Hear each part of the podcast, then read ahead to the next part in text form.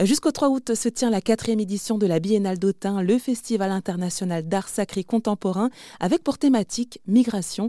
Le public pourra admirer 150 œuvres qui prendront différentes formes euh, photos, vidéos, peintures, performances artistiques. Autun devient donc une galerie d'art à ciel ouvert.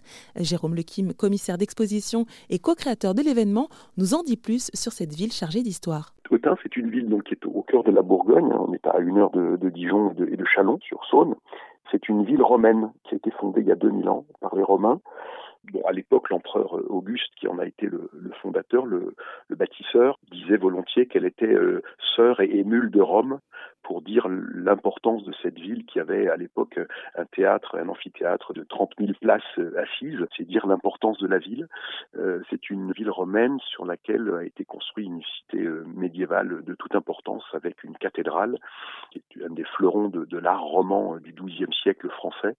Puis cette ville donc a, continué de se développer jusqu'au euh, XIXe siècle, avec un certain nombre de, lieux euh, implantés dans l'histoire de, la chrétienté euh, par son évêque, par son évêché et par son, influence à travers la France. Oui, donc c'est vraiment une ville qui est très chargée historiquement. Et par rapport à la biennale à l'heure d'Autun, comment est-ce que vous pourriez bah, résumer le message de ce festival? Le premier mot qui me vient à l'esprit, qui sera probablement d'ailleurs le thème d'une biennale euh, prochaine à venir, c'est celui de l'hospitalité. Nos créateurs contemporains euh, à travers le monde nous le disent, nous le suggèrent.